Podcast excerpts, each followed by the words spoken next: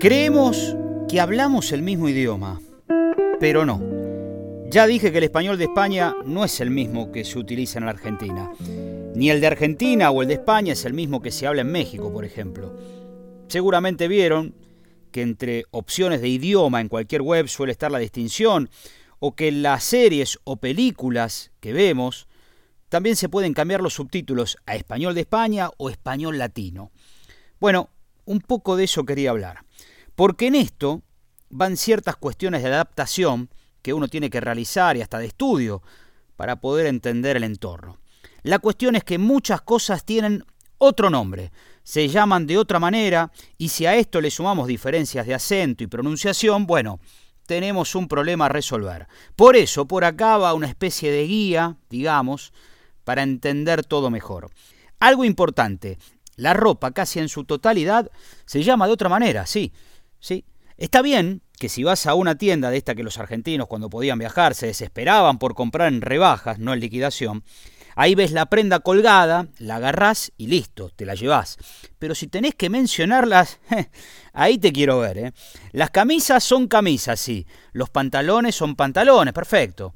Pero lo que llamamos buzos son sudaderas, las chombas son polos, los sacos son americanas americanas. Las camperas son abrigos o cazadoras porque no existen las camperas por acá. Los pullovers son jerseys. Los joggings, esos que podemos comprar para hacer deporte, son chándal. Y está el pantalón del chándal y la chaqueta del chándal. Las ojotas son chanclas. Los botines de fútbol, los de tapones, son botas de tacos. Si tenés problemas en la vista, usas gafas, no anteojos. No hay polleras hay faldas. Las calzas de mujeres son mallas, las mallas son bañadores. La gente se baña en el mar o en la piscina, no en la pileta, pero no se baña en la bañera, sino que se ducha en la ducha. Y en estas épocas la mascarilla es obligatoria, los barbijos no sé. Mientras que al hospital se va a urgencias porque la guardia es la Guardia Civil, que es como las Fuerzas Armadas, y las computadoras son ordenadores. Algo que está bueno, que gusta, está guay o mola, y si gusta mucho, mola mogollón. Hablando de las series, nosotros las pronunciamos de una manera que no nos van a entender. No, no insistas, no nos van a entender, ya que decimos como si fuese SH y ellos como una I. Entonces es llave o lluvia y no lluvia.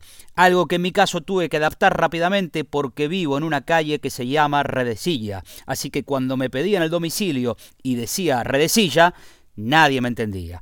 Lo lindo es guapo, lo grasa es cutre, los tipos o chabones son tíos, los cancheros son chulitos, los perdedores son pringaos, y lo alucinante, lo impresionante es lo que te hace flipar.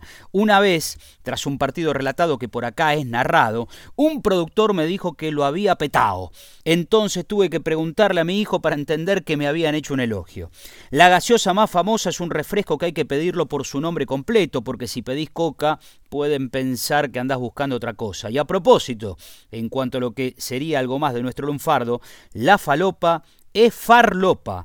Calentarse, llenarse de bronca, es cabrearse, y la palabra enojarse no se usa tanto como enfadarse, mientras que tener un problema es tener un marrón y armar un escándalo es montar un pollo.